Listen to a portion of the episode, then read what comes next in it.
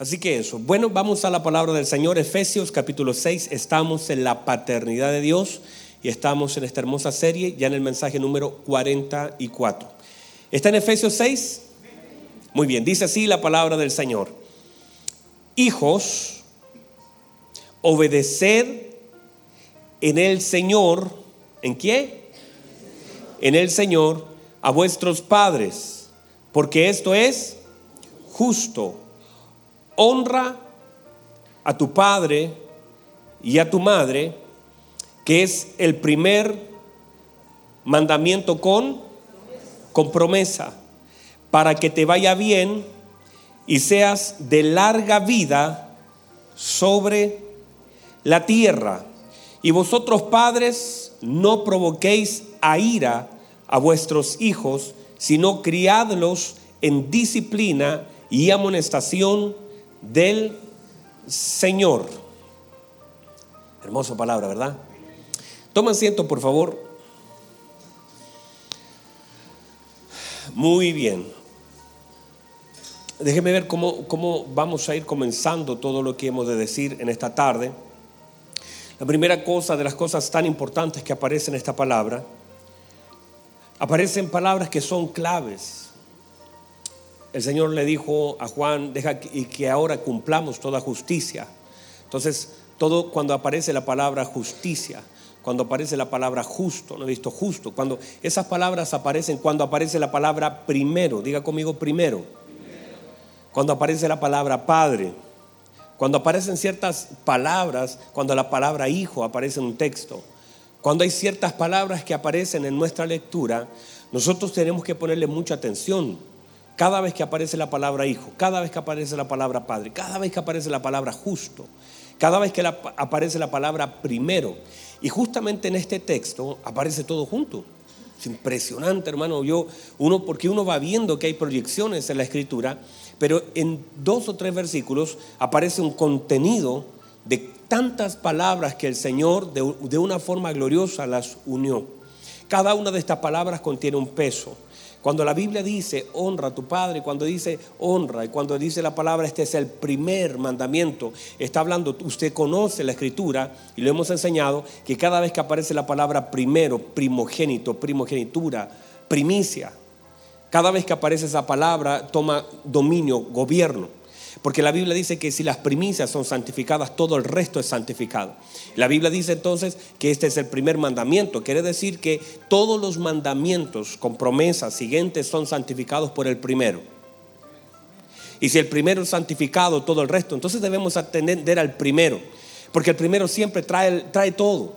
Cualquier cosa que sea cabeza, trae todo lo cabeza, bendice el resto. La Biblia dice dice, amarás al Señor es el primero, amarás al Señor, ese primero bendice todo lo demás. Si ya el cuarto, el quinto está mal, es porque el primero está mal. Porque lo primero siempre bendice lo demás. Cuando lo primero está mal, todo está mal. Cuando la cabeza está mal, todo está mal. Dígame, hermano. Cuando la cabeza está mal, todo está mal. Si usted tiene dolor de cabeza, hermanos, hay cosas, usted le puede doler el pie y seguir funcionando. Usted le puede doler el brazo y seguir funcionando, pero cuando la cabeza ataca, no importa si los brazos están bien funcionando, la cabeza gobierna. La cabeza, siempre. Por eso te herirá en el calcañar, pero tú,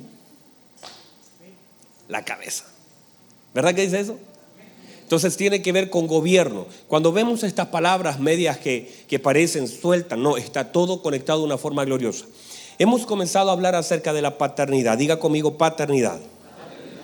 Paternidad. Entonces, la paternidad es un regalo de Dios y un modelo de Dios para nosotros y nuestra vida. En este concepto hemos ido avanzando y una de las cosas que hemos comenzado a ver es que existen tres paternidades marcadas implícitas en la Biblia. Número uno, la paternidad natural. Diga conmigo natural. La paternidad natural tiene que ver con la asignación de Dios de habernos puesto en algún lugar donde por alguna forma, de algún... Míreme por favor, padre es una puerta. Un padre siempre será una puerta para un hijo. Donde quiera que haya un padre, donde quiera que haya un padre, habrá una puerta. Hay puertas a cosas buenas y puertas a cosas malas. Pero un padre siempre será una puerta. El padre es una entrada A través de la paternidad entonces se gesta un hijo. Ahora, en esa paternidad natural, déjeme decir un par de cosas. No sé si podemos apagar un poquito el aire. Gracias. En esta paternidad natural suceden un par de cosas y quiero recoger un poquito las preguntas que ustedes me hacen, porque esto ha dado muchas preguntas. Hace días atrás nos sentábamos con los ministros y con, con, la gente que trabaja acá en la congregación, nos sentábamos y pasamos horas hablando acerca de lo que es la paternidad, porque comienzan a surgir muchas preguntas y además que el Señor comienza a hablar mucho a través de esto. Y, viene todo, porque cada uno tiene su historia, su experiencia, su, su, vida. Entonces comienzan a, hermano, mire, míreme por favor, cuando la palabra de Dios activa comienza a incomodar cosas y comienza a sacudir cosas y comienzan a moverse cosas dentro de nosotros y usted va a sentir que algo se le está moviendo por dentro. Hace días atrás una hermana ahí atrás me dijo, no sé si estará hoy día o no, pero me dijo, mire, yo, así me dijo, yo soy católica, llevo un par de, cuatro reuniones aquí, me invitó un amigo, cuando la primera vez que me invitó me dijo, yo te prohíbo volverle a contar al pastor todas las cosas mías que le has contado. Y se enojó como por una semana con el, con el hermano que la invitó y a la larga después volvió una segunda vez y le dijo, otra vez volviste a hablar con el pastor, te prohíbo. Y él le decía, yo no le he hablado nada al pastor, nunca ni sabe que existe, que vienes a la congregación, es una persona más de, cientos que vienen. No estoy hablando, nunca he hablado de ti. Entonces ella el otro día me dijo, yo vine, no le dije nada a mi compañero. No le dije que iba a venir, vine y el Señor me habló y supe que Dios me había hablado. Entonces, a veces cuando Dios nos habla, confronta con cosas que son importantes para nosotros. Ahora, en esta paternidad natural, diga conmigo natural en esta paternidad natural, sucede que debemos identificarla. Porque en muchos casos nuestro progenitor, que es la persona, ¿cierto?, que se unió a mamá, esa persona estuvo, pero luego desapareció. Ya no está. Pero Dios de una forma conecta con otras figuras paternales, alguien que se casó con mamá, un abuelo que tomó un lugar, un tío que tomó una posición y por causa no fueron lo que pusieron el esperma, pero sí fueron lo que pusieron la instrucción, la provisión, las reglas, el amor, cosas necesarias en la formación de un niño.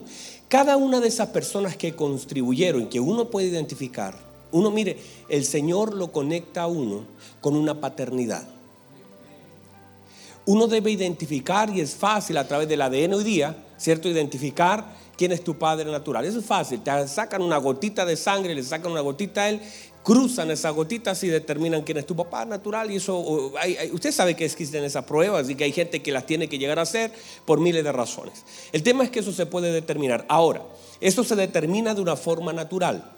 Pero de una forma de conexión y asignación, uno también puede determinar quién es un padre.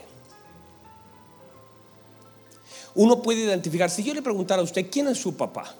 Usted inmediatamente la figura más fuerte sobre su vida de instrucción, de provisión y amor, lo atribuye a una persona y a esa persona usted le puede decir padre. Quizás no es biológico, como nosotros hablamos, pero es por asignación. Voy a volver a decir eso. Puede ser, y como la escritura dice, aunque mi padre y madre me dejara, dijo el salmista, Dios me recogerá. Ahora, ahora ese recoger de Dios y ese amor de Dios, porque muchas de las cosas que Dios nos da vienen en envases humanos. Cuando Dios quiere llegar a la vida de alguien, y usted sabe que en la vida de hombres hay contenedores de gracias para nosotros. O sea, Dios a veces quiere sumarnos algo y ocupa un hombre para hacerlo. Dios ocupa personas a veces para sanar heridas. Por ejemplo, la imagen distorsionada de un padre que se fue es por el mismo Señor. el, mismo Señor aprovecha ese espacio que dejó el que se fue y posiciona a uno que está allí. Ahora, si el que se fue es malo, el que quedó también es malo, y otro más, sigue, es una cosa, porque hay gente que vive con paternidades dañadas. ¿Hasta qué? Hasta que en un momento aparece el Señor. Míreme por favor. Hasta que en un momento aparece el Padre de Padres. Y cuando aparece el Padre de los Padres, la cosa cambia.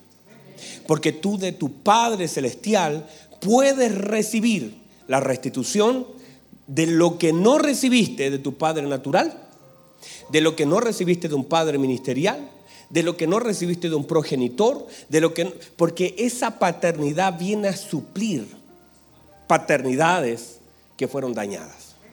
Entonces, por eso es la importancia de entender. Ahora, en cada una de esas paternidades, en, en, las tres y en las que usted pueda mirar, porque usted, cada uno aquí tiene casos completamente diferentes. Hay gente que teniendo un papá en casa honró más al abuelo por causa del amor, el tiempo, la dedicación y todas las cosas. Yo he estado en lugares donde hay personas que dicen, a mí no me va a entregar mi papá, me va a entregar mi abuelo porque él es una figura de autoridad sobre mi vida. Yo digo, está bien, usted lo reconoce y es un reconocimiento que es tan personal. Están acá todavía, ¿verdad? Es tan personal, es tan como usted logra identificar. Si le saco una gota de sangre, identifico su ADN, pero asignación el hombre la puede identificar.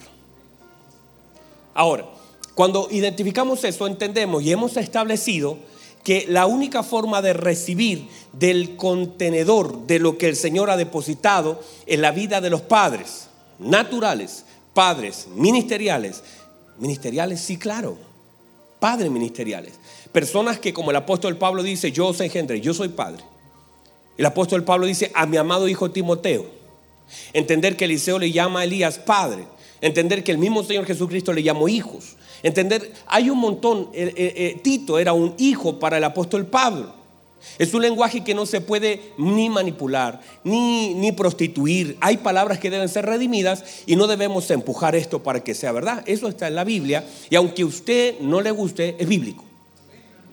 O sea, ya, ya queda fuera de que me gusta o no me gusta y por qué. No, eso es bíblico. Ahora, en esta congregación hemos dicho que la importancia de definir lugares en nuestra vida. Yo lo puedo amar como un hijo. No me tiene que decir, papá, yo soy pastor. Está bien así, no hay problema, no hay problema. Hermano, no hay problema. Ahí está bien. ¿Sí me explico? Entonces, ahora, yo sé lo que están pensando. Ahora, míreme, entender que en cada uno de el papá natural, el padre ministerial, el ministro. Y el Padre Celestial existe, sobre todo en la paternidad celestial, que la vamos a ver ahora en unos minutos, existe un depósito. Hay algo que el Señor depositó en la vida de los padres. Eso debo ser consciente que yo tengo acceso a ella solo por ser hijo. Hay muchas de las promesas del Señor contenidas en algunas cosas que demandan obediencia. Hay cosas, usted dice, ay Señor, yo quiero que Dios me bendiga, yo quiero que Dios me use. Y todas esas cosas que usted quiere muchas veces deben estar sujetas a lo que Dios demanda. Si usted no hace lo que Dios demanda o que usted lo quiera, no importa lo que usted quiera. Es lo que Dios demanda. Esto es una cosa que el Señor establece. No tiene que ver con cuánto usted quiera, cuánto usted llore, cuánto, míreme, cuánto usted necesite. Porque asumimos que mi necesidad mueve la mano. No, no, no. Si no cumplimos algunas cosas, ayer alguien me, mandó un audio y eh, me, me, describió su proceso. Y después de todo su proceso de que dice, hago esto, me sale mal, hago esto y me sale mal. Y yo le dije, y me dijo, ¿qué piensa usted, pastor? Yo le dije, sencillo. No puedes esperar el respaldo de Dios si no cumples su voluntad. La gente quiere ver el favor de Dios sobre su vida haciendo lo completamente contrario que Dios ha demandado para ellos. Piensan que solamente porque quieren o necesitan, y mucha gente asume, no, si Dios sabe que yo necesito, claro que sí, Dios sabe que necesitas, pero esa necesidad no va a mover a Dios a hacer lo que tú quieres que Él haga, porque la necesidad no está moviendo a Dios. Es la obediencia del hombre a su palabra y además, inclusive, míreme por favor, aún en la obediencia hay cosas que tendrás que soportar, no porque las necesite, todas las vas a tener, ni yo tampoco. Hay muchas cosas que son parte. Ya, mire, vamos a hablar de, la provisión de Dios sobre la vida de Cristo. Eso es lo que vamos a centrarnos hoy día. La provisión de Dios sobre la vida de Cristo y va a ver que hasta la cruz la proveyó el Señor. Hasta las espinas que fueron parte de una maldición de Dios sobre la tierra, quiere decir que las espinas en la tierra también fueron provisión de Dios para la corona que el Señor tuvo que cargar. Entonces nosotros vemos que Dios proveyó hasta todas las cosas y que de alguna forma esas espinas que fueron desde el principio puestas sobre la tierra fueron parte de un propósito de Dios para suplir en algún momento de la vida de Cristo un tiempo y una palabra que fue soltada. Es una cosa extraña que la vamos a ir viendo. Eh, eh, lo noto preocupado, hermano. Me, me está mirando extraño ya.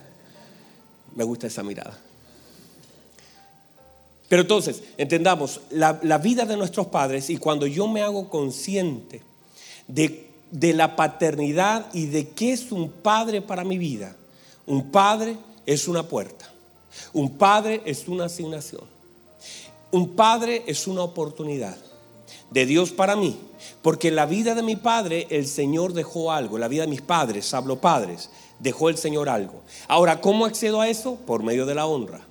La primera, eh, eh, la, la primera tarea de nosotros es, lo hablamos hace días atrás, es que no se puede honrar con un corazón herido. Nadie puede honrar con un corazón herido. Entonces, usted dice, no, sí, voy a ir a, dejarle plata a mi papá, aunque me abandonó, aunque me dejó, y ya, no, ya no es honra. Es colaboración. Eso eso lo hace la municipalidad sin tener ningún vínculo con tu padre. Eso lo hace el gobierno y le entrega todos los meses una pensión sin tener ninguna relación, solo por ser un número, lo hace. Entonces, no se puede honrar con un corazón herido porque no es completo. Entonces, lo que el Señor demanda de nosotros, de nuestra vida, es que lo primero que tiene que suceder en nuestro corazón es que tiene que haber una sanidad. Esa sanidad la debe producir una obra del Espíritu Santo en nosotros para que podamos mirar a los ojos para que podamos orar al Señor, para que cuando nos pregunten acerca de nuestra paternidad, no expongamos todas las heridas causadas por ella, ni pongamos, ni desnudemos a nuestros padres todo lo malo que, que, vivimos con ellos, sino que si algo pasó, algo sucedió y el Señor lo sana, ahora esa sanidad del Señor te lleva al segundo, al segundo paso, que es la honra. Pero lo primero es la sanidad. Porque si no hay sanidad, no hay honra. Porque no va a ser completa. Porque aunque lo hagas, va a ser obediencia, pero no va a ser la misericordia y la gracia del Señor sobre nuestro corazón que nos lleva a hacer algo. Uno todavía podría hablar bien de quien siente algo mal aquí en el corazón. Uno puede hablar bien. Yo, alguien me puede hacer daño y yo todavía puedo hablar bien. Alguien me puede herir y todavía, pero no es completo. Pero cuando tu corazón es sanado, cuando ese corazón que fue dañado, porque ahí viene todo el rollo del trabajo que el Espíritu Santo solamente puede hacer en nosotros, que debemos entonces estar guiados. La Biblia dice que los hijos de Dios son guiados por el Espíritu de Dios.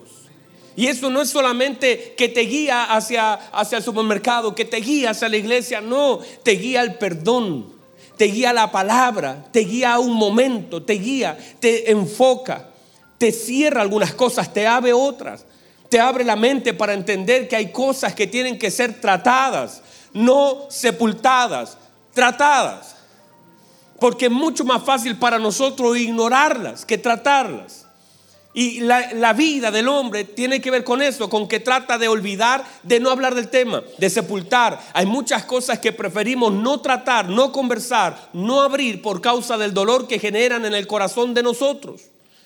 Y cuando te genera dolor es fácil, es tocar un tema. Usted, yo toco temas con la gente, hablo dos cosas, le cae lágrima, eso no está tratado, eso está bloqueado, tratado, está medio olvidado, pero no es lo que Dios quiere. Dios quiere que cuando hablemos de nuestros padres, hablemos con honra, hablemos con misericordia, hablemos con amor, que no lo desnudemos. Mire, un padre no se desnuda delante de los hermanos. Un padre, si yo quiero hablar de mi padre, solamente lo puedo hacer a nivel de paternidad.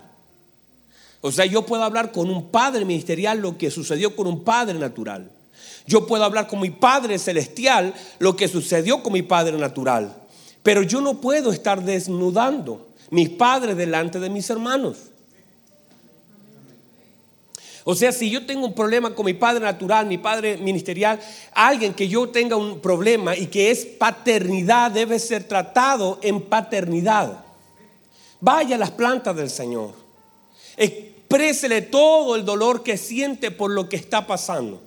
Pídale al Espíritu Santo que llegue a lo profundo de su corazón. que examine, como decía el, salmista David, examina, Señor, lo profundo de mi corazón.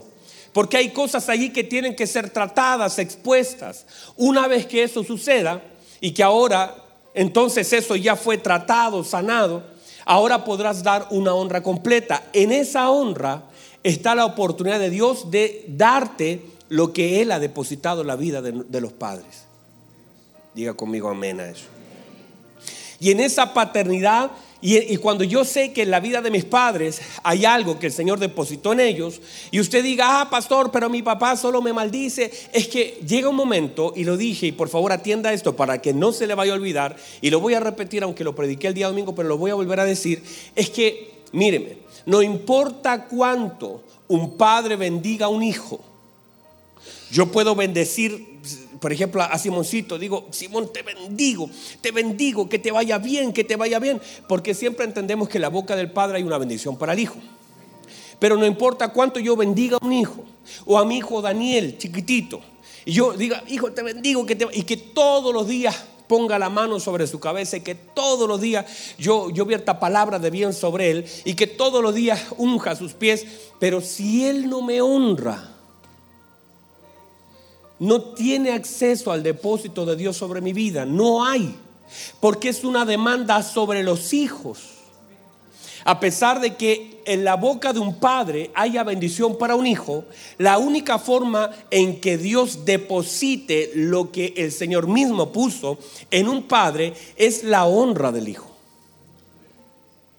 O sea, la tarea de nosotros no es, mire, ni aunque tu padre no quiera soltarlo, no, es que mi papá es malo, no quiere verme, vive eh, en China. O mi papá ahora está parapléjico, ya no reconoce a nadie. Pero no importa si tu papá no quiere. No importa si tu papá no puede.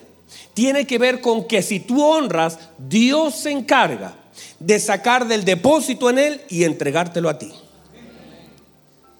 Entonces no es, por ejemplo, hay personas que han recibido porque han honrado ministerialmente a, a, ministros, a pastores. Usted ha visto cuántas iglesias, tal vez alguno de ustedes haya ido a alguna iglesia, hemos conocido algunos ministerios, donde la gente no honra al pastor.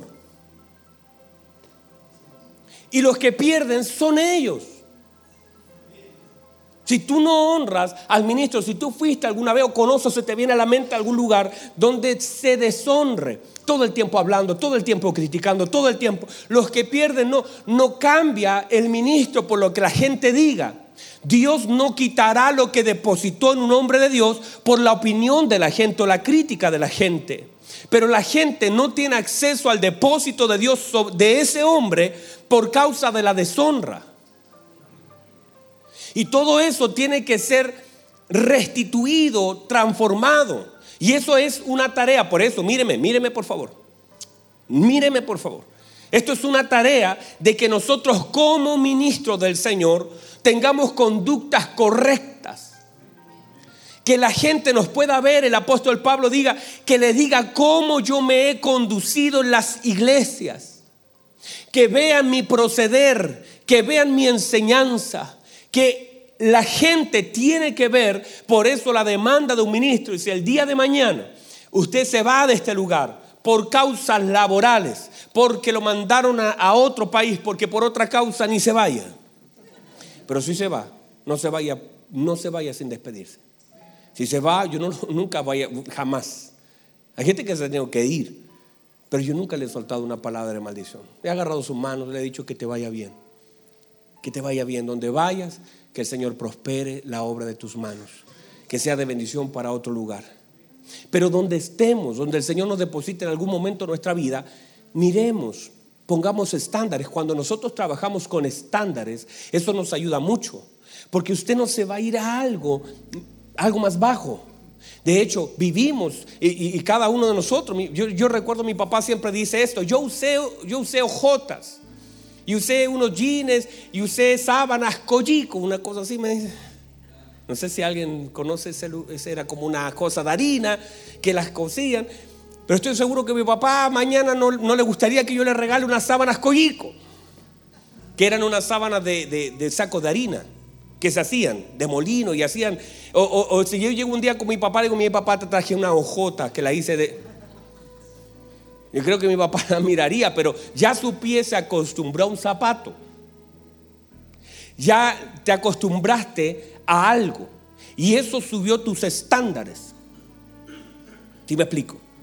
O sea, ¿por qué el hijo pródigo no permaneció en el lugar donde estaba? Porque el estándar de lo que recibía era muy bajo. Él dijo, ¿qué estoy haciendo aquí? Estoy comiendo esto. Sí. Allá el estándar es mayor. Entonces, ¿qué, estoy haciendo aquí perdiendo mi tiempo? O sea, ya los, los siervos tienen abundancia de pan, el estándar aquí es más bajo, no puedo permanecer aquí. Iré a la casa de mi padre, diré, hágame como un siervo, porque ya el estándar del siervo es alto. Digo, cada uno de nosotros, cuando, cuando tiene una cama, opta por una cama mejor. ¿Verdad que sí? Tienes una comida y quieres una comida mejor. Cada vez vamos subiendo un poquito más los estándares y eso está bien. Nosotros también en, un lugar, yo espero que si un día usted se va, el pastor donde usted se vaya, en el nombre de Jesús, espero que, no que yo, yo, yo cantaré en su funeral, espero en el Señor. Pero si no es así, que sea, mire la conducta. Mire la conducta. Muchas personas han fallado en eso, porque son buenos predicadores, pero el enemigo de su predicación es su carácter. Lo voy a dejar ahí. Y me retiro lentamente de este, de este tema, porque si no me voy a ir para otro lado. Pero entonces, cuando nosotros accedemos a la honra, nosotros recibimos del depósito del Señor. Eso a nivel de nuestros padres naturales, de nuestros mentores, hombres de Dios, que son puestos para la enseñanza, porque así lo dice el Señor a través del apóstol Pablo, tener en doble honra a los ancianos, quienes os presiden, ministren, enseñan la palabra. Quiere decir que uno debe honrar. El que recibe, dijo el Señor en Mateos 10, 30 o 41, por ahí se me pueden buscar, dice, el que recibe al que me reciba a mí, reciba al que me envió. El que reciba un profeta, por cuanto es profeta, recompensa de profeta recibe. El que recibe un justo, por cuanto es justo, recompensa de justo recibe. Y el que da un vaso de agua, aunque sea fría, no perderá su recompensa. Y dice, a estos pequeñitos no perderá su recompensa. Entender que este tema a nivel espiritual tiene que ver con eso, con los depósitos de Dios en la vida de las personas. Di, mírenme por favor, usted y yo somos un depósito de Dios. Lo voy a volver a decir para los que están allá atrás. Usted y yo somos un depósito de Dios. Somos contenedores de una gracia del Señor. Y, por eso usted debe entender que en usted hay algo que el mundo necesita, que Dios depositó en usted. Somos nosotros un depósito. Ahora, míreme por favor. Entender eso para nuestros hijos es, bueno, ahí está la palabra, ve la rapidez que tenemos impresionante multimedia. Ahí lo encontraron. Pero ahí está para que usted lo pueda ver. Era 1042. Entonces, entender que cada uno de nosotros somos un depósito que el Señor ha dejado como una bendición. Si nosotros hacemos bien el trabajo, a nuestros hijos no les va a costar honrarnos. Si nosotros hacemos un trabajo de ser consistente, consecuente, para nuestros hijos será un placer honrarnos. Y el deleite de un hijo es honrar al Padre. El deleite de un hijo es honrar al Padre. Ahí está nuestro gozo, en honrar a nuestro Padre, en ver a nuestro Padre Celestial honrado con lo que nosotros hacemos. Y cuando honramos, entonces el depósito de Dios cae sobre nosotros, en nosotros. Ahora, mírenme por favor, para entender, ya hemos hablado de la paternidad natural un poquitito. Honramos, honra a tu padre y a tu madre. Posiciónalos en un lugar. Dale valor. Para que te vaya bien y para que tus días sean alargados sobre la tierra. Honralos. Honralos. Míreme. Honrelos. Honrelos con palabras. Honrelos con oración. Honrelos con llamados. Honrelos con preocupación. Honrelos con finanzas uno de los niveles más altos de honra tiene que ver con la finanza. Honre. Llegue donde su padre un día con un par de zapatos. No es su cumpleaños, no. Se lo traigo. Porque usted me compró tantos pares de zapatos y nunca fue mi cumpleaños. Usted me cambió el vestido cuando pude. Es más, hermano, si, si nosotros, si, si hablamos de la paternidad correcta, nuestros padres no, no, nos compraron cada cumpleaños, sino cada vez que íbamos creciendo y a la medida que tenían más, más nos daban. ¿Verdad que sí? Si eso se cumplió, si usted tuvo la oportunidad de tener a alguien como padre, como madre que lo cuidó, lo ayudó, es ilegal que lo olvidemos. Es ilegal que nosotros no le hagamos bien a quien nos cuidó. Es ilegal, no es correcto. No es, no es, no honra a Dios que nosotros olvidemos a nuestros padres. Por eso la única forma es que nuestro corazón sea sanado. Porque no se puede de otra forma si nosotros tenemos corazón herido, nos va a costar, será toda una dificultad. Pero si sabemos que en la vida de nuestros padres hay un depósito de Dios para nosotros y que solamente se accede por medio de la honra, el valor que le damos, el lugar que le damos, parta por palabras, parta por oración. Vaya a verlos, no lo olvide. mire que esta frase la usé hace tiempo atrás y a veces nos invade más la culpa que el dolor. A veces en nosotros es más fuerte la culpa que el dolor, que cuando ellos ya no están, cuando ya no pueden, cuando ya no, lleve una corona de 10 metros, cuando ya parte, llévele una flor en vida. Invítelo a comer, dele algo, regalonelos. Aunque, y, y eso solamente se puede hacer con un corazón sano. Nadie puede dar algo con un corazón herido porque lo dará mal. Dígame amén a eso. Ah, claro, pastor, usted habla porque usted no, no, no, no. Yo no hablo porque quiero hablar, hablo porque la Biblia me enseña. Y, sé y conozco muchas de sus historias. Ahora, alguien me preguntaba, pastor, y, si mi papito ya no está, todavía puedo honrar su memoria. Y si no encuentra honra, y si por ejemplo usted dice, yo no sé cómo hacerlo, mire lo que hizo David.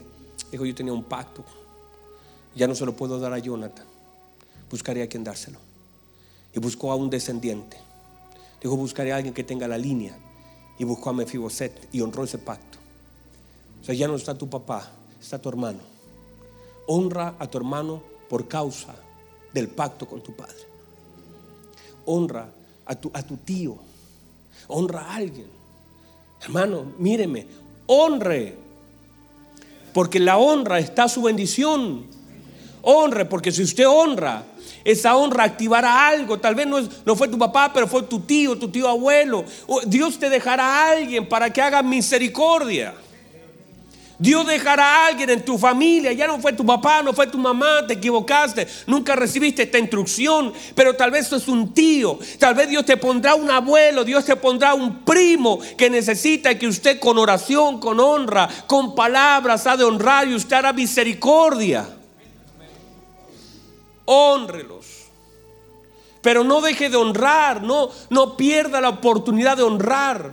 Si, si, se recuerda de un pastor en su vida que, que fue una persona que lo guió, que lo bautizó, que lo llevó a Cristo, que alguna vez Usted recibió algo de ese pastor. Ah, yo le voy a decir algo. Muchas veces nos preguntamos por qué nos está yendo mal y tiene que ver con nuestra falta de honra. Aquellas personas que en algún momento fueron ministros sobre nuestras cabezas y ellos soltaron una bendición sobre nosotros, pero nosotros lo hemos deshonrado. Hermano, yo como pastor de esta iglesia, les invito a cada uno de ustedes que vayan donde aquella persona que un día oró por ustedes, que los presentó. Ah, por favor, aprendan de lo que yo estoy haciendo. Yo visito a los pastores de otras congregaciones que están enfermos y les llevo una ofrenda, los bendigo, les doy. Aunque nunca me pastoraron, pero han sido pastores de otras congregaciones y he visto su esfuerzo y el Espíritu Santo me lleva a sembrarles algo sobre en su enfermedad, a visitarlos, a estar con ellos, porque honra su labor. Aprenda, si usted tiene un pastor, tuvo en Venezuela, tuvo acá en Chile, tuvo donde sea alguien, un ministro de Dios, no se olvide con su oración, no lo deshonra hablando mal de él, hablando mal de ella. Si se equivocó, sea misericordioso. Opere en gracia, en misericordia. Si no lo ha de honrar, no lo deshonre. Si no va a abrir su boca para honrarlo, si no va a abrir su mano para darle, no lo deshonre. Aunque usted ya no esté en esa congregación, aunque usted haya salido, mi consejo, vaya, haga esto. No, quizás no en su cumpleaños, llámelo, mándele algo, dele algo, siémbrele algo. Usted no va a perder. Usted va a honrar. Muchos pastores están ya ancianitos. Muchos pastores ya no pueden levantarse, no pueden caminar. Honrelos con algo.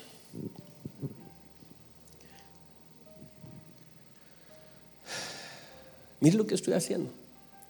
Los estoy enviando a casas, a lugares donde ustedes pasaron antes. Y muchos de ustedes fueron deshonrados en ese lugar. Fueron maltratados. Pero Dios lo ha traído a esta casa para ser sanados. No quiere decir que quizás no se me vaya a quedar allá tampoco. Pero cuando llegue, honrelo. Porque no es su enemigo.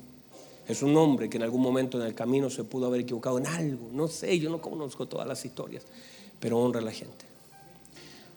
Se me acabó el tiempo, pero no voy a terminar aquí porque, porque todavía ni empiezo con lo que quiero decir. Voy a decir dos cosas y déjenme terminar con dos cosas. Bueno, dígame amén para animarme si quiere. dos cositas. Si nosotros queremos hablar de lo que es la paternidad espiritual, no hay otra forma sino mirando a Cristo. Voy a dejar esto como, como la introducción de lo que vamos a comenzar a ver en las próximas predicaciones, que va a ser la paternidad espiritual. Y la única forma de entenderla y de honrarla es mirando la imagen de la paternidad de Dios sobre su Hijo Jesucristo. Y cuando nosotros tenemos la imagen, comenzamos a ver Dios proveedor. La Biblia dice en Timoteo que si alguno no provee para su casa, si alguno no provee para los suyos, entonces se entiende que la primera provisión de un padre tiene que ver con su casa. O sea, lo que recibimos nosotros en casa tiene que ver con lo que Dios nos quiere dar. Y la provisión de Dios sobre nosotros. Allá afuera, ahí, usted no se mete con lo de afuera. Esta es su casa. Este es su, digo afuera, hablo del mundo. El mundo tiene un regalo todavía envuelto que no quiere abrir, que se llama Cristo, que todavía lo están mirando, que lo rechazan, que todavía no acceden a Él. Pero eso es el regalo del Padre para el mundo. Pero nosotros recibimos de la provisión en Cristo ya estado. O sea, ya todos nosotros accedemos a esa hermosa provisión en Cristo. Entonces, y el Padre proveyó, proveyó, míreme por favor, míreme, mire. Yo estoy cerrando y me tiene que soportar porque voy a estar unos días fuera, así que me tiene que aguantar. Además que ni llueve ahora. Uno, el Señor le proveyó de padres al Señor Jesucristo. El Señor le proveyó de un establo para nacer. Ay, todos reclamamos y pobre Jesús. El Señor le proveyó un establo. Y está bien, porque usted no puede criticar lo que el Señor da. Ay, pero ¿cómo ha de nacer? No, no importa. Allí nació, allí comenzó todo. El Señor provee para dar enseñanzas profundas. El Señor provee para tratar el corazón. Pero ¿cómo es posible que Herodes esté en un palacio, Cristo en un establo? Tranquilo, Dios. Dios es Dios. Si proveyó un establo, tranquilo, no critique a Dios. Míreme, no importa dónde viva. No importa dónde, dónde esté ahora mismo viviendo, tranquilo. Si usted está en la casa de Dios y usted sabe que Dios es su Padre, tranquilo. Él está proveyendo lo que, lo que usted tiene, es provisión de Dios. Entonces no critique, no juzgue. Ay, pero yo debería estar. ¿Y cómo esos ricos de allá de las condes? Tranquilo, tranquilo, no pelee. Reciba con alegría lo que el Señor le da. ¿Está bien? El Señor le proveyó de padre, le proveyó de amigo. mire, mire, los discípulos no lo eligió el Señor. Los que tú me diste, dijo el Señor. El Señor solamente conectó y llamó lo que el Padre le entregó. O sea, quiere decir que el Señor solamente recogió lo que el Padre le había asignado. Por lo tanto, hay personas que son asignaciones. Ay, pero es que no me gusta este. Tranquilo. No me gusta. Tampoco tranquilo. Son asignaciones. Tendrás que soportar a los Judas. Tendrás que caminar con los Pedros tendrás que caminar con los Tomás.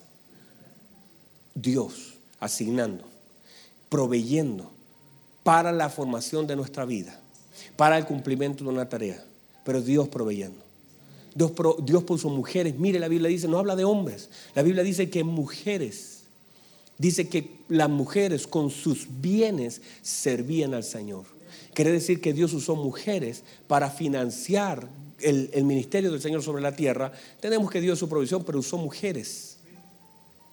Dios bendiga a las mujeres. Dios proveyó, y, bueno, voy a seguir con eso la próxima vez. Pero Dios siguió proveyendo una cruz. ¿Usted cree que esa cruz? El Señor la entregó. Esa madera, el Señor, ese árbol es de Dios. Y el Señor le comenzó a dar al Señor, todos sus clavos fueron sacados de la tierra que el Señor creó. Todas las cosas, aún que, que el Señor vivió, que recibió, fueron provisión de Dios. Mire, durante cuatro mil años el Señor soltó una palabra. Padre, mire, los padres cumplen su palabra. Los padres cumplen su palabra. Se lo voy a decir por tercera vez. Los padres cumplen su palabra. De tal manera. O sea, me quieren sacar de cualquier forma aquí. La cosa es que termine, ¿verdad? Míreme, por favor, no se me distraiga. Mire lo que dice la escritura, usted lo sabe. De tal manera. Pero quiero que profundicemos un poquito más en esto. De tal manera amó Dios a este mundo que Él decidió dar a su Hijo. Por favor, reciba esto, pero quiero que lo reciba de la forma en como lo estoy diciendo. Míreme, porque eso es lo que el Espíritu Santo me hablaba. El Padre tomó una decisión, enviar a su Hijo. Y durante cuatro mil años el Padre sembró la palabra de cómo iba a ser el proceso de su Hijo sobre la tierra. Y los profetas recibieron esa instrucción y lo profetizaron, diciendo cosas que no tenían ningún sentido para el momento en que fue soltada. Pero el Señor fue, Génesis 6, soltando cosas, soltando cosas, soltando cosas. De dónde iban a ser, cómo iba a vivir, quién iba a ser, de qué mujer iba a venir, qué pueblo iba a Todas esas cosas fueron soltadas desde la muerte, todo fue soltado por el Padre para hacer un plano completo de su Hijo. Cuando llega el momento del Hexemaní, y todos nosotros, y está bien porque así es, miramos la agonía del Señor completa, tremenda, Creo que para todos los que conocemos la escritura y que amamos al Señor, sabemos que el momento más difícil en la vida del Señor, aparte de la cruz cuando dice Señor, pero el momento más complejo de la vida del Señor fue el Hexemaní. Y ese, pero míreme, no fue solamente lo más complejo para Cristo. Lo más complejo no fue para Cristo. Lo más difícil fue para el Padre. Porque cuando un hijo, mire, porque la escritura comenzó, mire, usted va a leer la Biblia y la Biblia dice, los hijos de Jehová clamaron y Dios les respondió. Algunas personas dicen, los hijos lloraron, gimieron. En Israel la Biblia dice, por 400 años los hijos comenzaron a llorar, a clamar y el Señor les respondió y los libertó. Porque cuando tú ves a un hijo y no hay nada, lo decía el otro día Carito, dijo, no hay nada más terrible que ver a un hijo enfermo. Y es verdad. Cuando tú ves a tu hijo que está sufriendo, cuando tú ves a tu hijo que te pide algo, que tú puedes hacerlo, si, si, tú ves a tu hijo llorar en una esquina, llorar, clamar con dolor, con aflicción, tanto que las venas se le rompen, que no entiende, que rasga sus vestidos, que no sabe qué hacer, que se tira al suelo de dolor. Yo no sé usted, yo yo salgo de mi posición. yo, no, yo, mismo, yo, yo, yo. A veces he castigado a mi hijo, hijo, no hay. Ahí, tranquilo, no hay. No lo voy a hacer. No te voy a pasar el celular, no te voy a prender el play, no, la tele está apagada, no hay. No lo voy a hacer. Y a veces tu hijo empieza a llorar y empieza a decir, pero papá, papá, por favor, nunca más. O, en algún momento se equivocó y te empieza a orar, te empieza a llorar Y a veces, papá, nunca más, perdóname, te da un beso por aquí, otro por acá, te hace cariño, te pone caritas y tú lo sueltas. ¿Verdad que sí? Diga, dígame amén, porque usted sabe que es así. O por último bajaste enojado la escalera, así como, no, no voy a ver, y estás en la cama pensando, después vuelves arriba otra vez y dices, bueno, te voy a perdonar. Porque te genera tanto dolor ver a un hijo. Y de tal manera amó Dios que vio a su hijo en un Hexemaní clamándole, llorándole, suplicándole, llorando con gritos de angustia tan profundos, tan profundos, su clamor, hermano, sacudía esos árboles, tan profundo el dolor que sentía el hijo, pero de tal manera amó Dios a este mundo que tuvo que soportar los gritos de dolor de su hijo y mantener su palabra, porque un padre cumple su palabra. Y soportó ver cómo lo escupían, ver cómo lo mataban, ver cómo le herían, ver cómo se burlaban de su hijo. Ah, yo no sé usted, yo viví con mi hijo lo que es bullying en el colegio que él estudiaba antes. Yo vi cuando mi hijo le hicieron, cuando llegaba con sus aquí todo herido, cuando él no quería ir a clases, cuando los compañeritos le pasaban a pegar. Yo, yo vi esto, yo lo vi. Hermano, yo quería agarrar a todos los niños, hacer una pelotita y ¡pum! gol. Yo quería hacer eso, lo sé, quería demandarlo. Porque cuando tú ves que a tu hijo le hacen daño, nadie quiere ver a un hijo que alguien le haga daño. Es más, tú amas a la gente que ama a tu hijo. Tú la amas. Yo digo, a mí pueden no decirme nada, pero cuando si alguien quiere ganar mi corazón, a mí me puede llegar una galletita, pero cuando alguien quiere ganar mi corazón, sabe cómo llegar a él, a través de los hijos. Le llevan algo al niño, le ay, ya, me ganó. Es lo mismo con el padre. usted quiere ganar el corazón del padre, conecte con el hijo. Y cuando tú ves a tu hijo llorar, que le están pegando, que estás viendo que te lo están matando, que mandaste lo mejor, lo que más amabas, y te lo están golpeando, le están arrancando sus barbas, lo están humillando a tal punto que él no puede, no tiene fuerzas para levantarse. Dios tiene que proveer a un hombre que pueda ayudarle a levantar esa cruz, porque su hijo ya no puede. Y de tal manera amó Dios que no salió de su palabra. Amaba tanto y sabía que la forma era que su hijo muriera en una cruz que tuvo que soportar las horas maturas de Dios del padre fue ver a su hijo. Y era tanto el amor que tuvo que soportarlo, que tuvo que en un momento soltarlo, que tuvo que ver cómo agonizaba en una cruz, que tuvo que ver su cuerpo desfigurado, que tanto, entonces entienda eso, de tal manera amó Dios. Y entienda esto, tu Padre te ama, te ama con un amor tan grande la provisión de Dios. Si el Señor proveyó para nuestro Señor Jesucristo todo, ¿qué te hace dudar? Dios es tu proveedor. No te ha de faltar. Lo que necesitas está en Dios. El amor del Padre, esa relación hermosa, ese amor profundo. No se puede comenzar a entender la paternidad espiritual sin pasar por la vida de Cristo. Y cuando pasamos por la vida de Cristo vamos a conocer el amor del Padre ese amor que se mantiene firme. Por eso la Biblia dice que Él no solamente si nos dio a Cristo, también nos dará todas las cosas con Él. Y que nada, luego sigue Romanos 8 diciendo, y nada nos va a separar de su amor. Nada. Es tanto el amor que es manifestado en la vida de Cristo Jesús. Entonces, en esa paternidad, usted tiene que descansar. Esa paternidad traerá sanidad, traerá luz, traerá provisión, traerá gracia, el refrigerio de tu vida. Todo lo que es la paternidad de Dios sanará.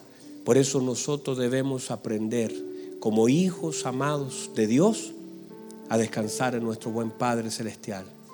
Si todo lo demás te fallaron, si todas las demás cosas estuvieron mal, tu Padre no te va a fallar. Tu Padre no te va a fallar. Tu Padre sostendrá su palabra.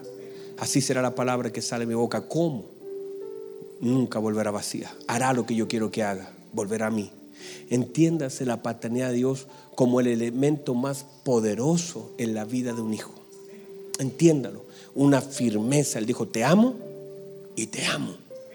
No te dejaré y no te dejaré. Yo estaré contigo, yo estaré contigo. Y esas palabras tienen que quedar grabadas en lo profundo de su corazón y nunca deshonrar a Dios por lo que no pueda haber en Él en un momento de dolor, porque a veces el dolor no nos permite ver a Dios. A veces estamos tan dañados, tan dolidos, tan con tantas cosas y ese dolor no nos permite ver a Dios. Pero Dios permanece allí. Las sombras se mueven, el sol se cambia y la Biblia dice ni su sombra se mueve, se mantiene allí. Él no va a echar de pie atrás. Él dijo, yo estaré con vosotros todos los días hasta el fin del mundo y usted lo vea, no lo vea, lo sienta, no lo sienta. Eh, no importa, eso no, no, no, no trasciende, Él está. Por eso en la posición de hijo usted debe pararse. Manos, mírenme, siéntese, concéntrese, pídale al Espíritu Santo que le pueda revelar ese amor. Camine seguro su Padre está con usted. Camine seguro, camine confiado, levante su cabeza, alégrese, gócese, exáltelo, bendígalo. No hay mayor cosa, no hay nada más grande que haber sido hecho hijo de Dios. No hay nada más grande, más glorioso sobre la tierra que ser llamado hijo de Dios. Y en esa paternidad descansamos, en esa paternidad confiamos, en esa paternidad esperamos.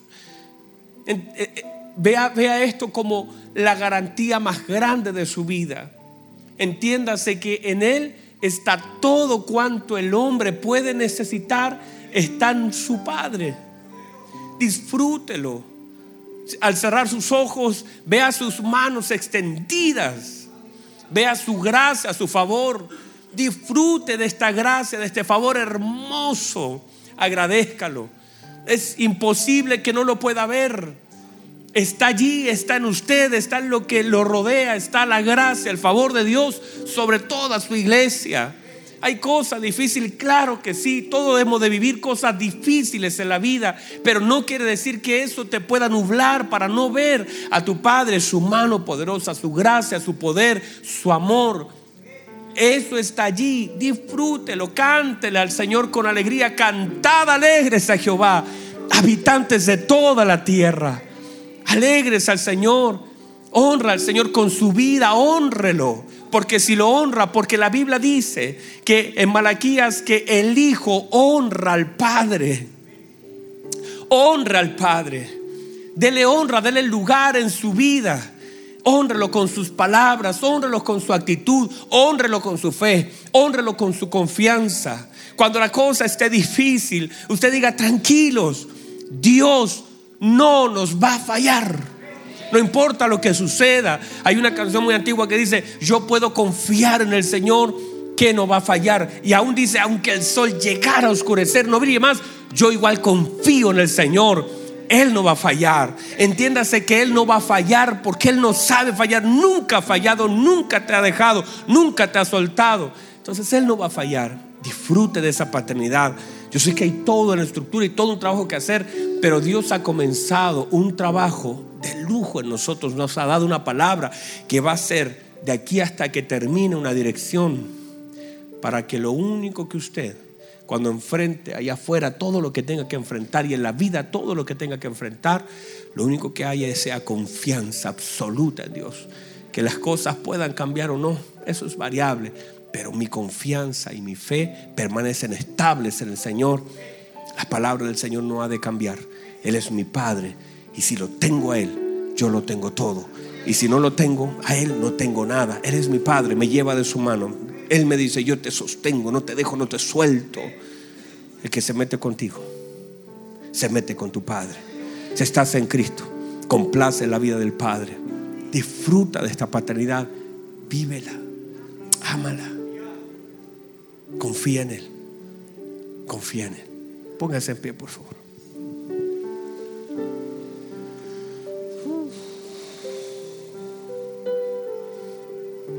Vamos, levante sus manos un minuto. Es muy sencillo cantar, pero necesitamos orar. Cuando usted ora, usted cierra la puerta del cuarto, usted ore, dígale al Señor allí donde está. Dígale, Señor, gracias por afirmar mi identidad de hijo. Hay otras paternidades que han sido complicadas en mi vida. Pero el Padre de los padres me dará la fuerza. Todo tendrá su lugar y su honra, todo tiene su valor. Pero usted es el Padre de los padres. Usted no falla, usted no cambia. No importa lo que pase, no importa lo que caiga a mi alrededor, usted permanece. Su mano está extendida, usted me ayuda. Él dice, yo te ayudo. Yo te ayudo. Vamos, conéctese con el Señor un minuto. Dele gracias, dele honra. Levante el nombre de Dios en alto. No importa lo que viva, que lo que viva no condicione su vida en Cristo. Confíe en Él, camine con Él. No lo deshonre dudando. No lo vaya a deshonrar diciendo, ¿y dónde está Dios? No lo deshonre. Honrelo. Agradezcale. El pan de cada día, Señor. Me lo has dado hoy. Gracias. Honrelo. Honrelo con sus palabras. Honrelo con su vida honrelo y reciba del depósito de Dios sobre su vida. Sus días serán alargados, las cosas te comenzarán a ir bien, porque en la medida que honras, los depósitos comienzan a caer. Mi copa está rebosando. Termina ese salmo hermoso. Jehová es mi pastor, Él le da honra.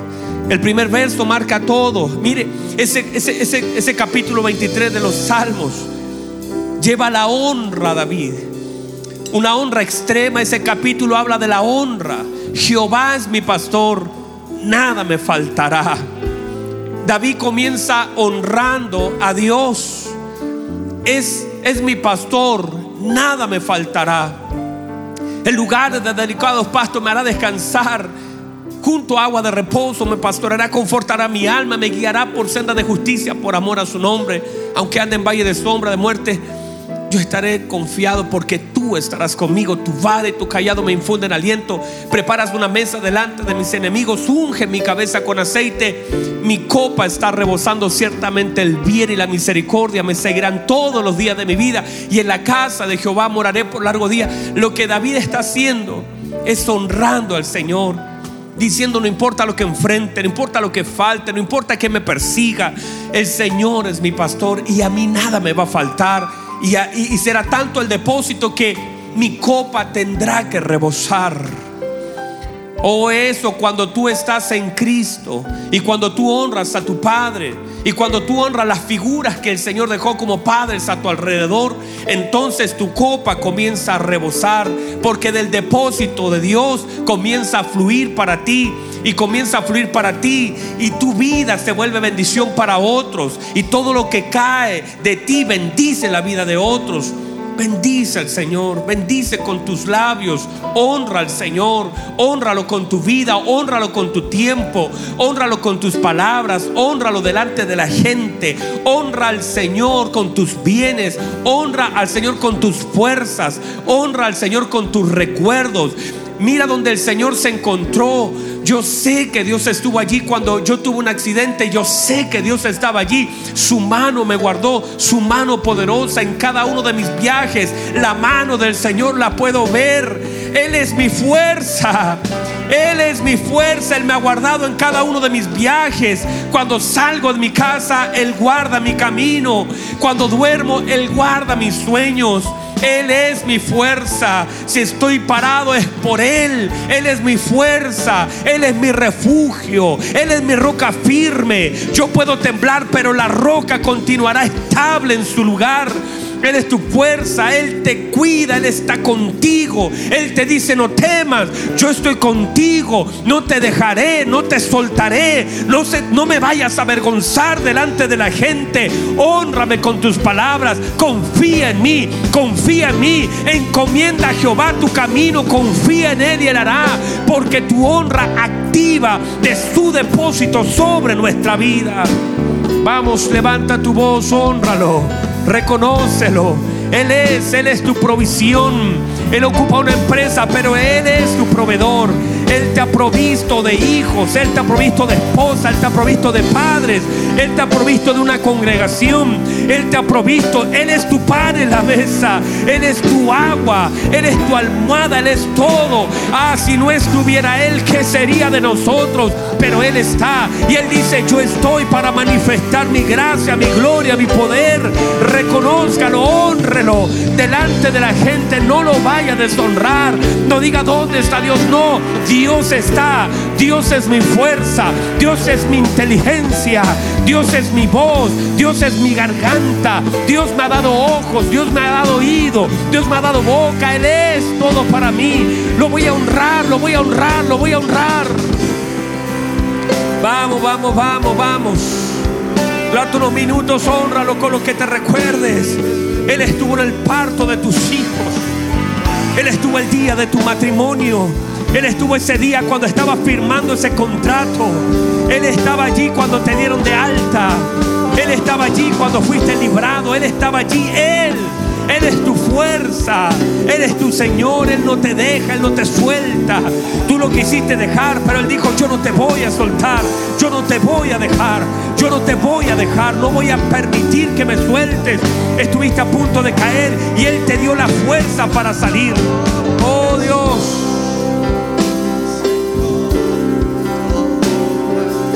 Vamos, un minuto, el Señor. Una vez más. Quebranta mi corazón, dígale con fuerza. Quebranta mi corazón. Quebranta mi vida.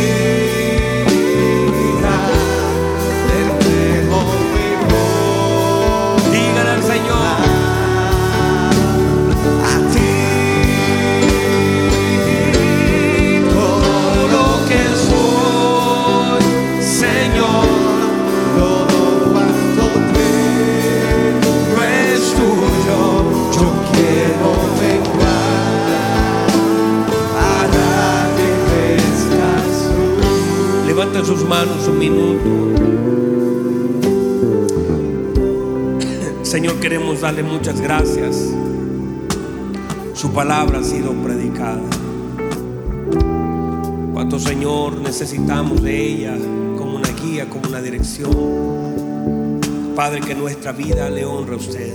Que nuestras palabras, nuestros pensamientos, nuestras alabanzas, nuestras oraciones, nuestras actitudes, que a través de lo que hacemos podamos honrarle a usted y que usted sienta, Señor, complacencia en nuestra vida en Cristo. Padre, gracias. Cada uno de mis hermanos ha recibido una porción y creo, Señor, que su palabra no volverá vacía. Gracias por cada uno de mis hermanos que está aquí. Creemos, Señor, que usted, Señor, si hay algún enfermo, usted lo puede sanar. Y creo que usted tiene poder para sanar toda enfermedad. Señor, usted tiene poder para sanar toda dolencia. Usted tiene poder para levantar al cansado, tiene poder y su mano se extiende. Usted tiene poder para libertar de toda opresión satánica. Usted tiene poder para cuidar. Usted tiene poder, su mano es poderosa. Padre, en resumen, usted puede hacerlo todo. Su mano se extiende aquí, estamos aquí en Chile, pero también allá, Señor, en Inglaterra, en Alemania, en África. Su mano todavía se extiende hacia allá. Usted está en todo lugar, es tan grande, Señor. Es tan poderoso. Y sé que también tiene poder para sanar, lo ha hecho aquí y lo seguirá haciendo. Y oro, Señor, para que mis hermanos sean sanados en el nombre de Jesús. Padre, y esa sanidad también toque la vida de mis hermanos en relación a su paternidad.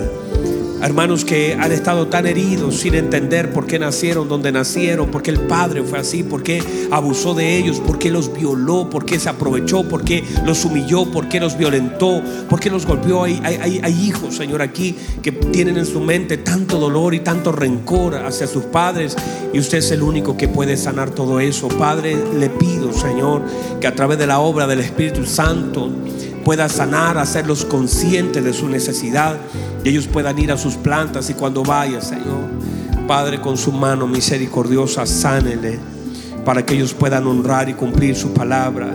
Padre, muchos de ellos están completamente heridos, lastimados, quebrados.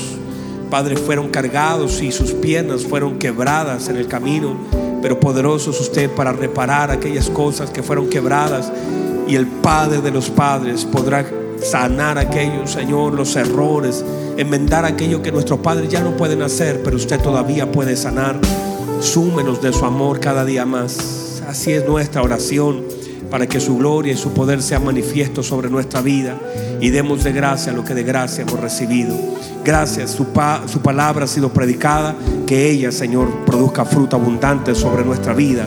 Así oramos y así creemos en el nombre de Jesús. Amén y amén. Y alguien que glorifique, que exalte, y alguien levante alabanza al Señor. Buenos Dios.